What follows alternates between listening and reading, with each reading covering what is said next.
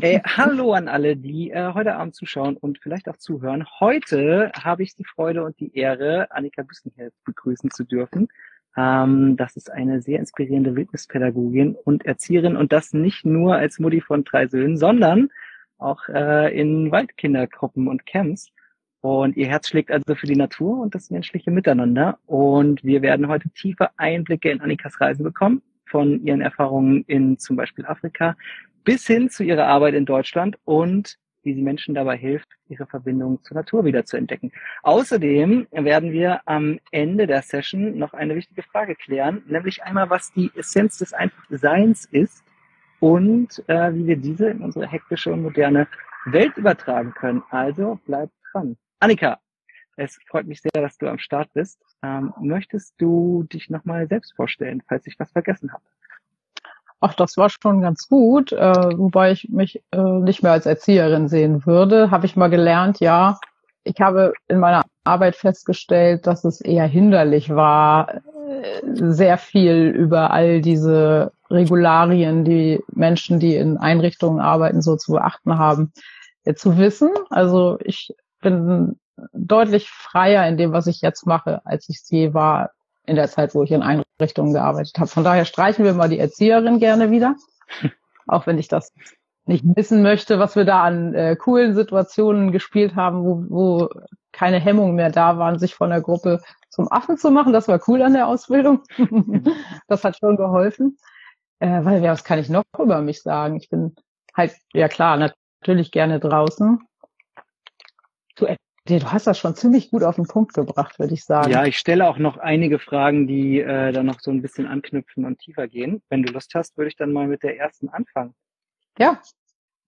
Ähm, du hast in deinem Leben also viele Erfahrungen gesammelt, wie zum Beispiel, du warst in Afrika und hast eine äh, Waldkindergartengruppe gegründet und bist jetzt äh, freiberuflich selbstständig als Wildnispädagogin.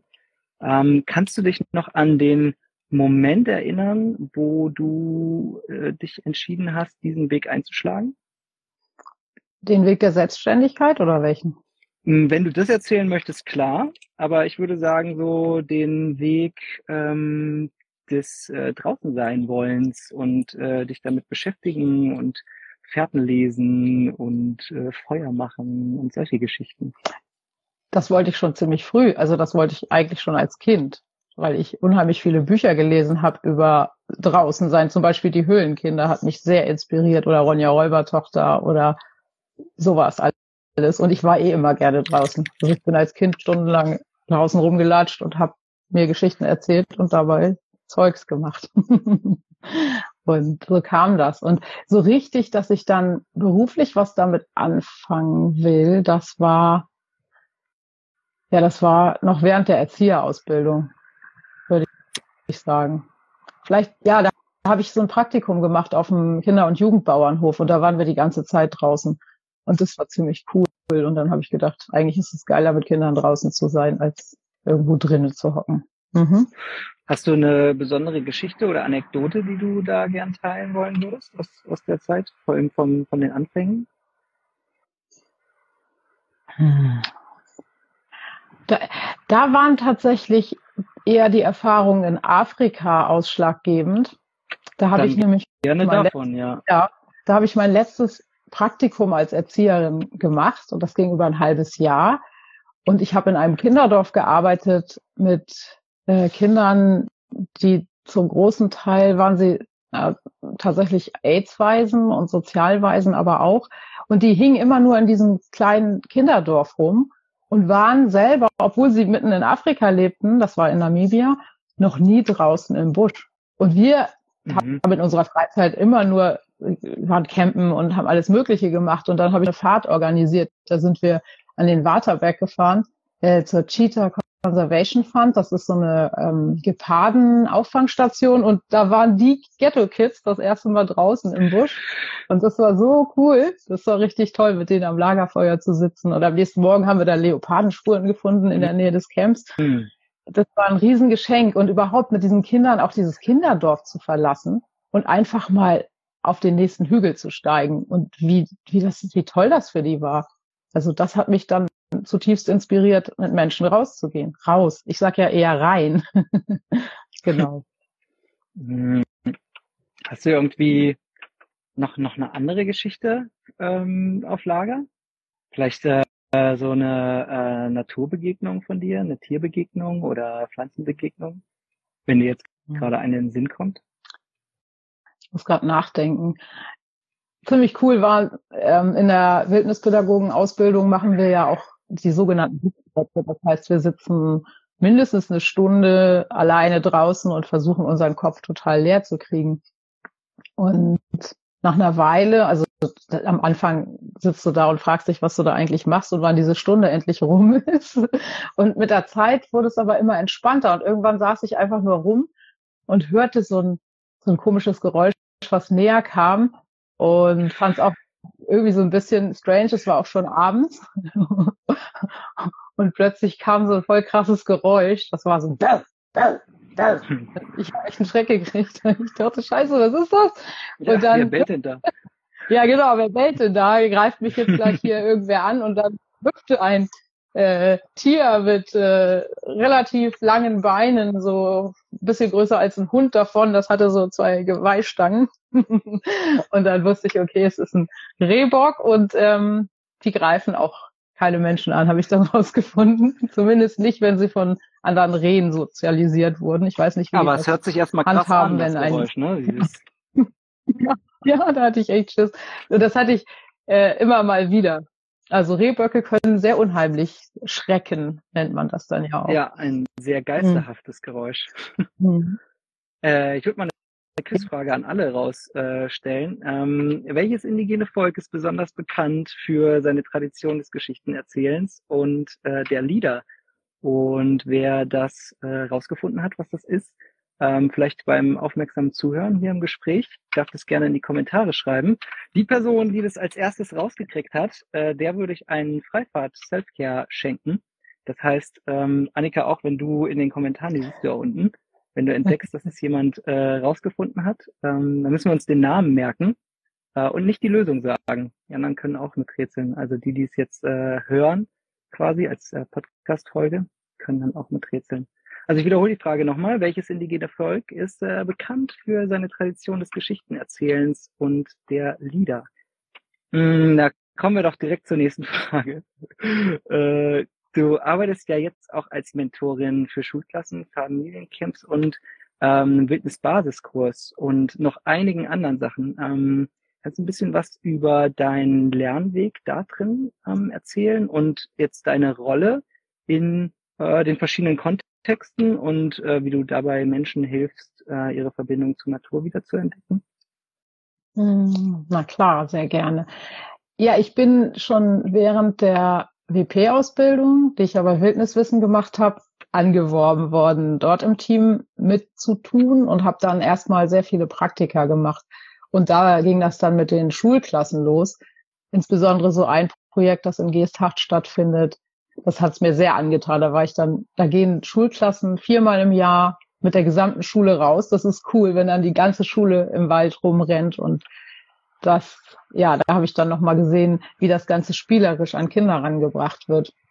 Das draußen sein. Und es ist immer wieder so ein Geschenk zu sehen, wie die Kinder aufblühen, wenn sie im Wald sind und wie auch die Kinder, die vielleicht im Klassenraum von Lehrkräften als problematisch empfunden werden, ja, wie die dann plötzlich ganz besondere Talente zeigen mhm. und auch wie die Lehrkräfte anders auf die Kinder schauen.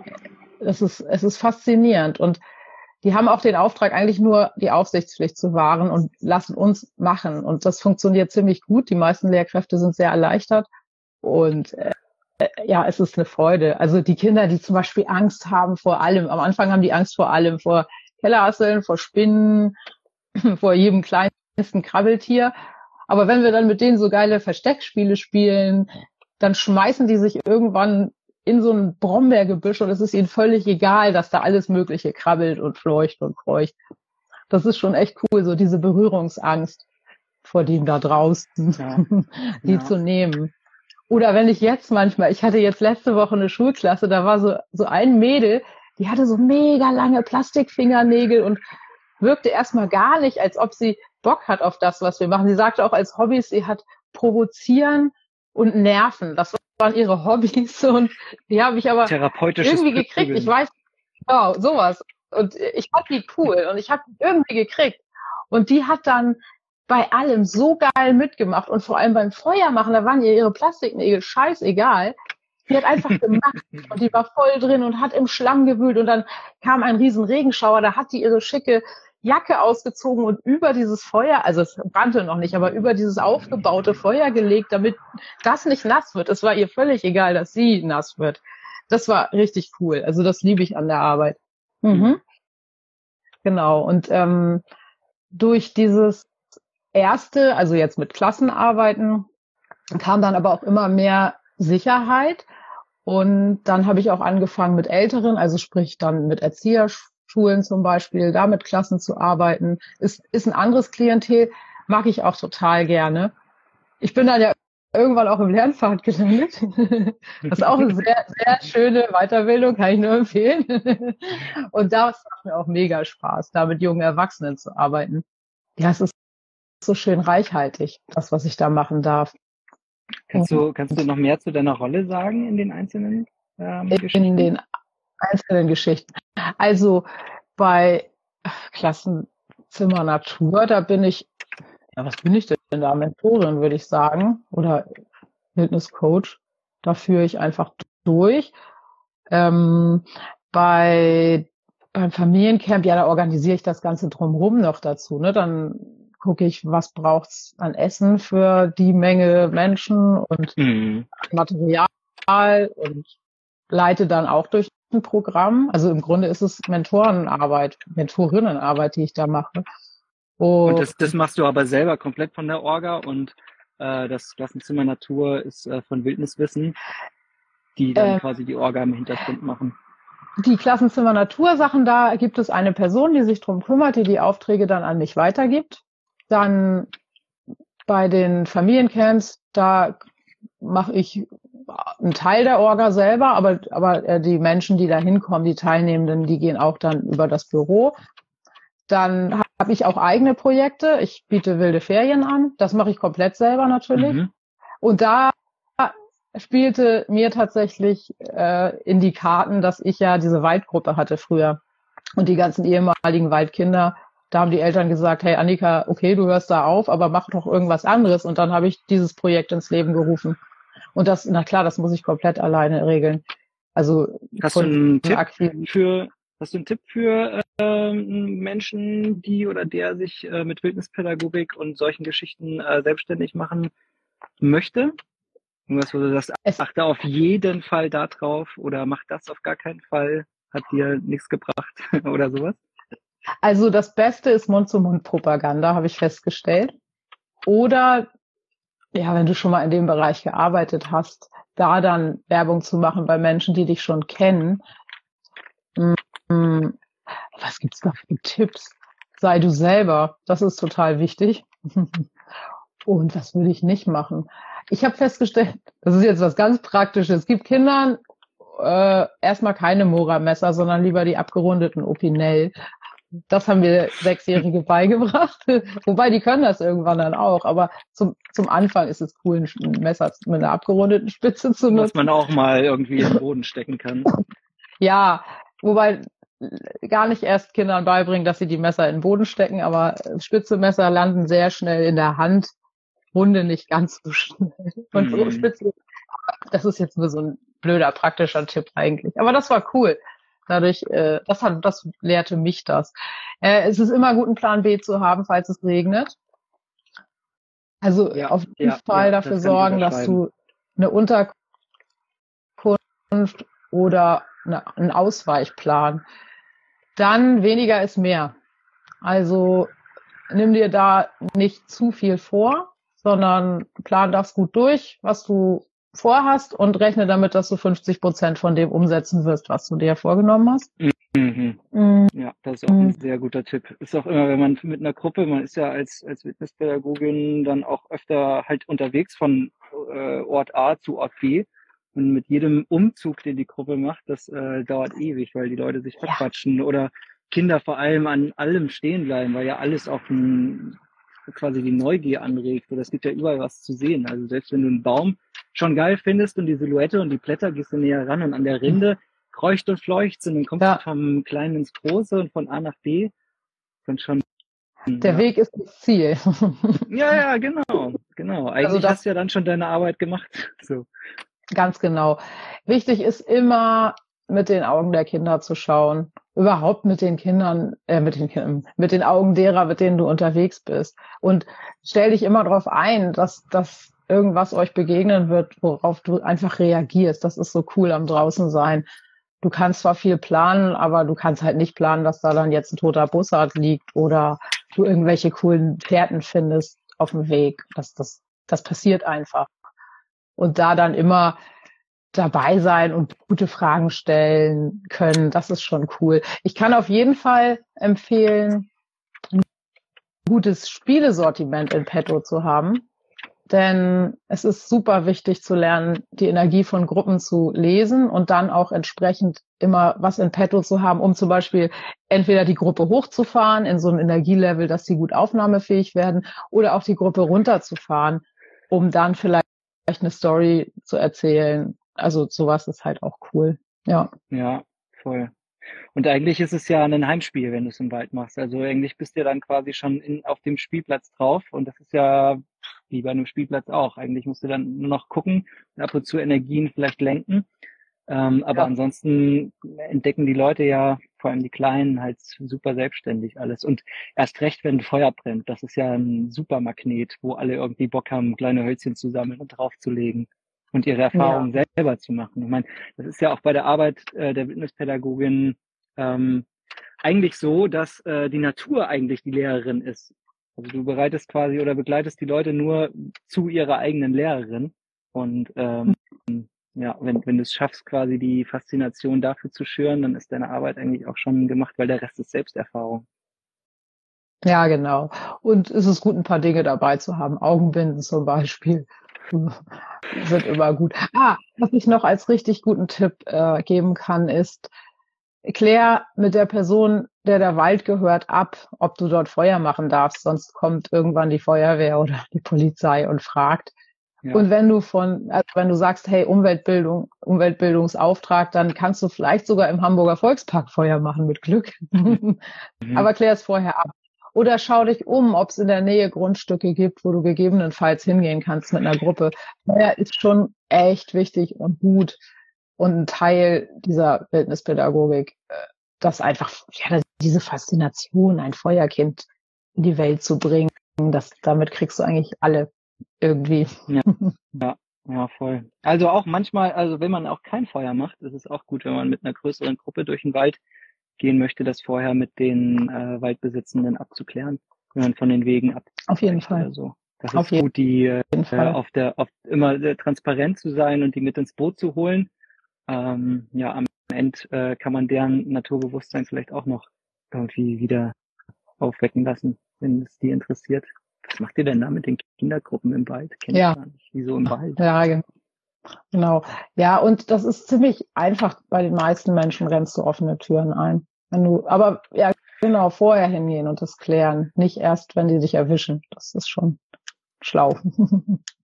Also du liebst das draußen sein und Geschichten erzählen, das Spielen und kreativ sein. Ähm, ja, und eigentlich so das gemeinsame Staunen und Lernen. Jetzt äh, wäre meine nächste Frage, du arbeitest da drin und bringst es anderen bei, aber wie integrierst du das in deinen eigenen Alltag? Hm. Und ob, also es kann ja auch sein, dass du sagst, boah, ich habe genug davon an der Arbeit, ich will auch mal Feierabend machen und dann äh, oder hast du spezielle Rituale und äh, Gewohnheiten? Das ist ein bisschen eine rhetorische Frage. Wir kennen uns ja und ich weiß ja auch, dass du mhm. was du machst und so, aber vielleicht äh, erzählst du es nochmal den anderen. Ähm, also ich gehe zum Beispiel sehr, sehr gerne einfach spazieren. Also ich drehe so meine Runden und gehe bestimmte Strecken, möglichst jeden Tag. Äh, und das verändert sich halt täglich. Ich gehe super gern umherstreifen. Das mache ich auch wirklich in meiner Freizeit.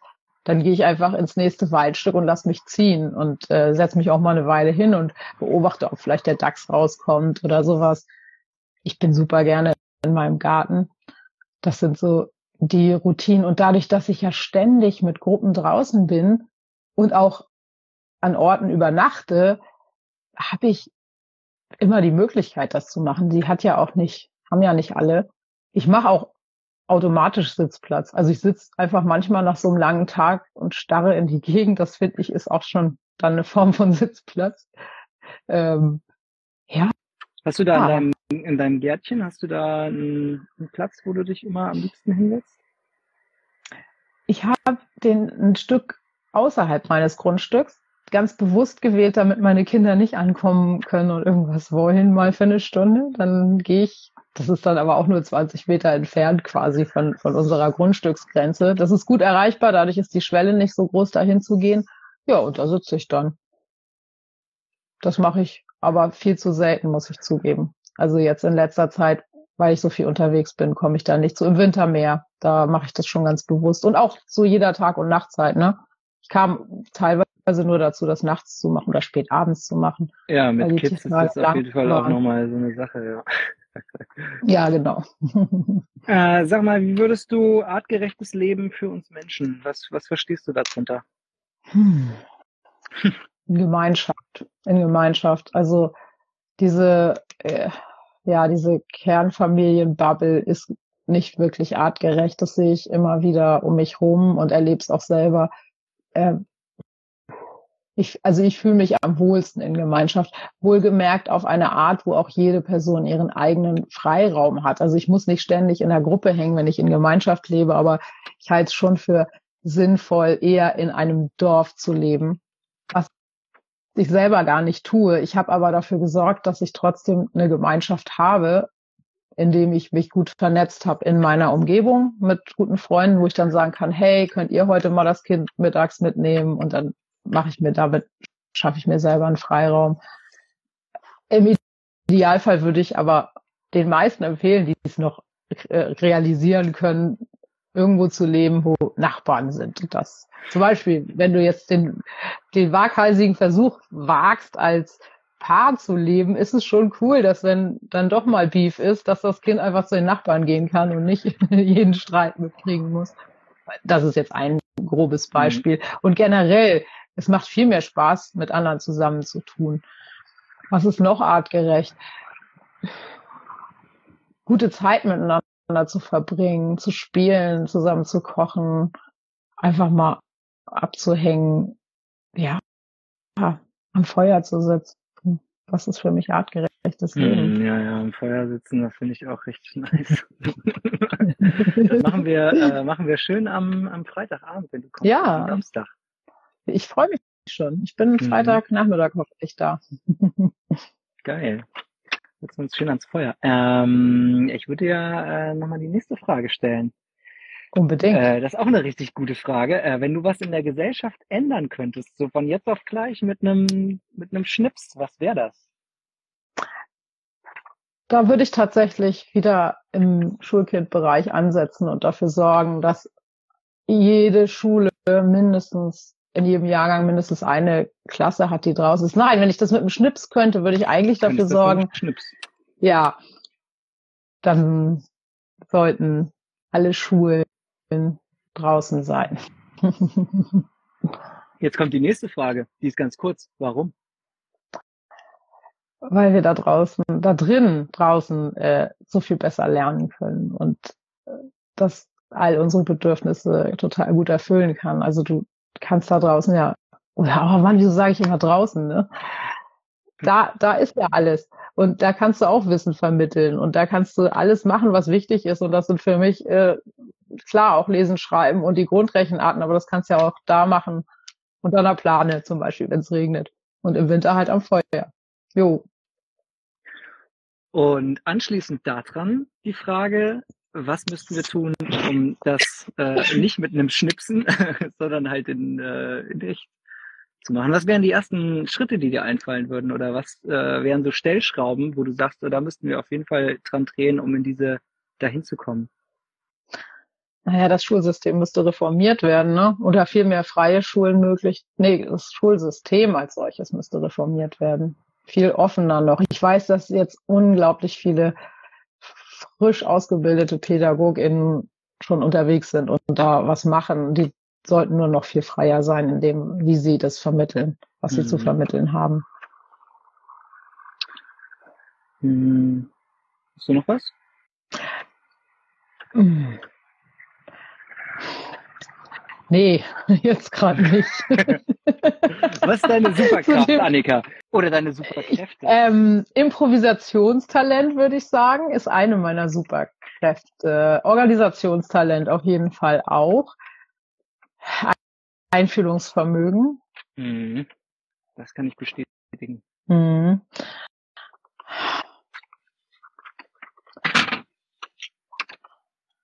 Ja, boah. Ich glaube, dass ich auch unheimlich gut ähm, mit Menschen, also dass ich ziemlich gut lesen kann, wie ich mit Menschen bin. Also ja, das ist auch, glaube ich, eine meiner Superkräfte. Und Kreativität. Aber das gehört auch mit zu dem Improvisationstalent. Mhm. Mhm. Dann machen wir jetzt eine kleine Speedrunde. Oh Ich stelle dir ein Äh, stelle dir einfach eine Frage und die lassen sich mit einem Wort oder mit einem Halbsatz irgendwie beantworten. Dein Lieblingsplatz in der Natur? Wasser. Am Wasser. Von, von allem, ja. Ähm, Wasser? Ja, egal wo. Bach, Teich, Fluss, Meer, alles. Hm, Ein Buch, das dich besonders inspiriert hat. Momo. äh, ein Lied, das dich berührt. Er tanzt wie eine Feder, kommt mir in den Kopf von Ursula Mhm. Segezzi. Kannst du mal die, die ersten Zeilen einfach sagen, muss nicht singen. Er tanzt wie eine Feder und brüllt wie ein Löwe. Hm. Also ich singe jetzt nicht Was ist dein das Lieblingsessen? ganze Lied. Nee, brauchst du nicht. Eibrot im Moment auf der Murika überm Lagerfeuer. Sehr geil, müssen wir mal machen. Sehr gerne. Ich habe äh, Eier dabei. Geil. Ich versuche die Murika mitzubringen. Fett. Ein Match. Was ist dein Lieblingsgetränk? Mate. Echt? Habe ich schon zwei getrunken heute. Nein, ist gut. Lock Mate ein. Deine Schuhgröße? 38, 39. Ein Land, in das du gerne noch äh, fahren würdest oder das du gerne noch besuchen möchtest? Chile. Hm, Eine Persönlichkeit, die dich besonders beeindruckt hat oder tut. Boah, da gibt's einige. Astrid Lindgren tatsächlich. Mhm. Und Susanne Fischer-Rizzi natürlich. Die Mhm. ist richtig cool. Boah, ey, aber da gibt's so viele tolle Menschen da draußen. Hm. Ja, Ja, aber die beiden reichen ja schon, ne? gut. Ja, voll. Äh, hast du ein Lieblingszitat, was du sogar zitieren kannst? Nein, jetzt gerade so spontan nicht.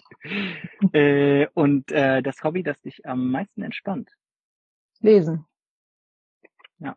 Geil, damit sind wir am Ende der Speedrunde. Hast du es geschafft? Ja. äh, jetzt kommen wir nochmal zur Ausgangsfrage zurück, äh, die ich ganz am Anfang gestellt habe. Ähm, was ist die, Essenz des Einfachseins? Und wie lässt äh, sich dieses Prinzip mh, in die heutige hektische und moderne Welt übertragen? Vom Kopf in den Körper kommen, würde ich sagen. Also Dinge mit den Händen machen, sei es im Garten rumwühlen, in der Erde wühlen oder einen Korb flechten oder einfach an einem Baum sitzen im Wald. Das macht schon einiges aus. Am Strand laufen und dieses Meeresrauschen nimmt diese ganzen Gedanken weg. Das ist einfaches Mhm. Sein. Zum Beispiel beim Segeln. Da Ah. ist das auch cool. Aber man muss ja nicht unbedingt segeln, um den Kopf frei zu kriegen. Ja, ich glaube wirklich, diesen, dieses Geplapper im Kopf auszuschalten, führt automatisch dazu, ins einfache Sein zu kommen. Und wirklich sich darauf zu besinnen, wir brauchen ja nicht viel. Und da kommen wir wieder zu diesem, ja, schlaf doch einfach mal eine Nacht im Wald und dann merkst du, wie wenig du eigentlich brauchst. Hm. Ja, das ist auch cool, ähm, in den Wald zu gehen, so regelmäßig. Und erst vielleicht noch einen großen Rucksack dabei zu haben, irgendwas, was man so immer mitnimmt, was du denkst, was du brauchst. Und jedes Mal, mhm. wenn du rausgehst und wiederkommst, dann tust du was aus dem Rucksack raus. Immer irgendwie so drei, vier, fünf Sachen tust du raus und gehst mit weniger raus. Und dann, ja. wenn du das ein paar Mal gemacht hast, kriegst du raus, ey, eigentlich, also jetzt für einen Tag im Wald, eigentlich brauche ich eine Trinkflasche oder Wasser und vielleicht ein Messerchen, um was zu basteln oder was zu schnibbeln. Und mhm. das war's eigentlich. Vielleicht ein Bestimmungsbuch noch und dann ist eigentlich geritzt. Vielleicht ein Feuerzeug, wenn du über Nacht bleibst. Ja, ja oder so. Und ja, wenn du über Nacht bleibst, klar, dann kannst du dir natürlich auch einen Schlafsack und eine Isomatte noch einpacken. Ja. Das und vielleicht dann. Ab, aber wenn du eine. Ja, wenn du jetzt mal eine Laufschuhe brauchst, brauchst du das alles nicht. Und es soll ja aber nicht so eine große Hemmschwelle sein. Also deswegen, fang ruhig an mit einem großen Rucksack voll mit Zeug. Ja, ja, voll. Merk 40, 40 selber. Kilo. das habe ich neulich gemerkt. Da hatte ich so ein Camp draußen und ich hatte, ich glaube, ich hatte zwei Hosen dabei und vier oder fünf T-Shirts und ein Hemd und noch irgendwie anderes Zeug. Aber am Ende habe ich dann wirklich nur eine der Hosen gebraucht und, und wirklich deutlich weniger, als ich dachte. Das ist ganz spannend. Ja, ist voll das Lagerfeuer so, Gerüche, ja. ne? das ist man oft so beim Reisen, finde ich. Also geht mir auch oft so, wenn ich irgendwo, egal, ob ich jetzt im Wald bin oder irgendwie mal zu meiner Mutti nach Hessen fahre oder so, ich nehme meistens mehr mit, als ich dann tatsächlich benutze. Genau, und so und ist es halt. So ist es auch ein bisschen zu Hause. Ne? Man hat auch zu Hause, ich verallgemeiner das jetzt einfach mal, äh, oft, ähm, damit mache ich wieder wett, äh, oft mehr Klumpatsch, als man dann tatsächlich im Alltag so gebraucht. Also dann so viele Gegenstände, die braucht man vielleicht einmal im Jahr oder vielleicht auch gar nicht. Und vielleicht mhm. haben das dann auch die Nachbarn oder man tut sich da irgendwie zusammen. Und also so wie der, der Rucksack quasi, den du für draußen packst, ähm, auch leerer werden kann, weil du weniger brauchst, das feststellst, ist ja zu Hause irgendwie auch so. Das ich habe mal das Sprichwort gehört, hm? ähm, oder es äh, auch ein Zitat, so was nicht in meinen Rucksack passt, passt nicht in mein Leben. Das ist eigentlich auch ganz. was wolltest du sagen? Ich, ich wollte sagen, das merkst du eigentlich jedes Mal, wenn du zum Beispiel in Urlaub fährst, ne? Dann merkst du ja, was du wirklich, wirklich brauchst. Und nicht mal das brauchst du alles. Und dann wunderst du dich immer, wenn du zu Hause bist, was du eigentlich alles an Zeug hast. Ja, äh, ist noch äh, original verpackt quasi. ja. Ah, das ist so, ich glaube, wir kompensieren damit ganz viel. Sicher dass wir, Sicherheitsgefühle, äh, oder? Ja, ja, ja. Es ist auch cool, auf alles, auf alle Unwegsamkeiten irgendwie des Lebens vorbereitet zu sein. Hat man das noch und das noch und das noch. Es gibt ja Sachen, an denen ist es wirklich äh, gut, wenn man nicht, wenn man rausgeht, ein erste Hilfe kleines äh, Set dabei zu haben. Ähm, ist ja auf jeden Fall eine gute Sache, aber es muss keine fetteste Hausapotheke sein. Nee, das wächst ja auch draußen, das meiste, was wir brauchen. Draußen, ja. ja. Oder in Apotheken nebenan oder Freunde haben mich. Es gibt ja auch Leute, die fahren in die Stadt in Urlaub, ne?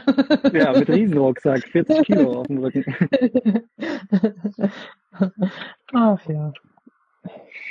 Hm, hast du, hast du ein Thema, was du noch äh, besprechen wollen würdest? Also hast du irgendwas gerade, was dich aktuell beschäftigt, umtreibt oder wo du sagst, boah, das ist gerade richtig, äh, brennt richtig in mir? Ich bin gerade extrem zufrieden. Deswegen brennt auch gar nichts. Ich freue mich total auf die, den Rest der Saison. Da kommt noch viel cooles Zeug auf mich zu. Und nee, tatsächlich, wenn du jetzt nicht noch irgendwelche brennenden Fragen hast, dann habe ich auch gerade nichts, was mir auf der Seele brennt. Also mhm. Zwei hätte ich noch. Ja, dann, dann hau raus. ähm, einmal, was äh, würdest du den Leuten, die, was würdest du denen gerne noch mit auf den Weg geben? Vielleicht äh, insgesamt oder jetzt aus unserem Gespräch heraus, was noch nicht gefallen ist? Seid nicht so streng mit euch. Fangt einfach klein an. Wenn ihr Bock habt, rauszugehen, dann einfach in kleinen Schritten und immer in einer großen Sanftheit mit euch selber. Das wäre eine Sache. Wir tendieren dazu, uns immer so, so streng in allem zu bewerten und das ist überhaupt nicht notwendig. Uns bewertet, also keine Blume bewertet uns dafür, dass wir jetzt hingucken oder auch nicht. Mhm. ähm,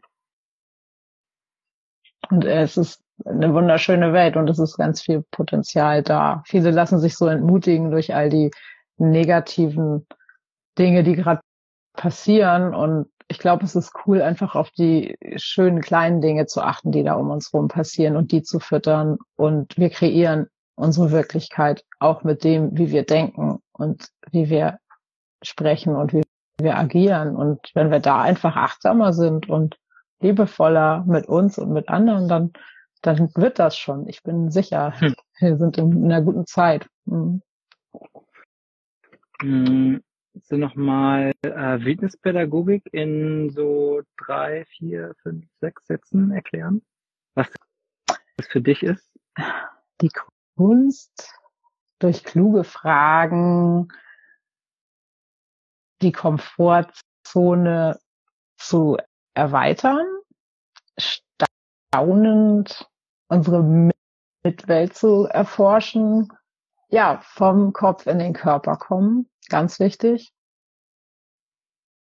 Und es ist eine ganz reichhaltige Werkzeugkiste, in der für jedes Talent was dabei ist. Ja, um wirklich diese Verbindung zu spüren, die immer da ist. Ja. Hm. Ja, Dankeschön. Bitte. Dann habe ich noch eine, eine allerletzte an dich. Nämlich darfst du dir jetzt äh, noch was wünschen und wir gucken mal, was das Universum so drauf hat. Und äh, darfst dir ganz persönlich, wenn du ähm, persönlich was brauchst oder das können Fähigkeiten, Dinge, Ressourcen, Informationen, Inspirationen sein oder äh, auch was ganz ähm, Universelles. Darf ich mir jetzt wünschen? Darfst du dir jetzt wünschen und wir gucken mal, was passiert. Aber ist ja gut, das manchmal einfach auszusprechen und äh, wer weiß. Boah, also das funktioniert sowieso ganz schön gut und ähm, ich, ja, musst du vorsichtig sein, was du jetzt. Ja, ich weiß, ich weiß, ich weiß. Ich habe mir schon viel gewünscht und dann kommt das auf eine Art, die die die ich gar nicht so gut fand. Ich wünsche mir. Also, vielleicht vielleicht auch nicht. Also sonst lass es lieber. Wenn du kein ja, Gefühl hast. plötzlich hast du einen Simmel oder so. ja, genau, so ein Simmel oder ein Jockel oder. nee, ja, dass ich die finanziellen Ressourcen habe, um all die coolen Weiterbildungen zu besuchen, die mir noch so vorschweben. Und da kann ich jetzt gar nicht so genau sagen, welche das als nächste ist. Ja, das fände ich cool. Das ist eine gute Sache. Ich will wieder nach Schweden. Ich wünsche mir, dass ich innerhalb der nächsten zwei Jahre auf Schwestersee in Schweden paddeln kann. Annika, das wünsche ich dir auch. Danke. okay, ja, vielen Dank für deine Zeit und ähm, deine Mühen. Wir haben es, äh, sind ein bisschen später dran heute, weil wir im Probelive noch versucht haben, äh, das Aufnahmegerät fix zu machen, aber das Telefon ist sowas von kindersicher gewesen. Äh, konnte man nix im App Store oder Sprachmemos, alles äh, safe gewesen. Ich bin ähm, so stolz auf uns, wir sind tolle Eltern. Echt sehr vernünftig. Wunderbar. Geil, ja, vielen Dank für die Anstrengung, vielen Dank für deine Zeit. Ich freue mich sehr auf dich ähm, am Freitag. Und dann setzen wir uns ans Feuer und dann quatschen wir. Ja. Und jetzt wünsche ich dir einen schönen Abend. Danke. Gut ausklingen.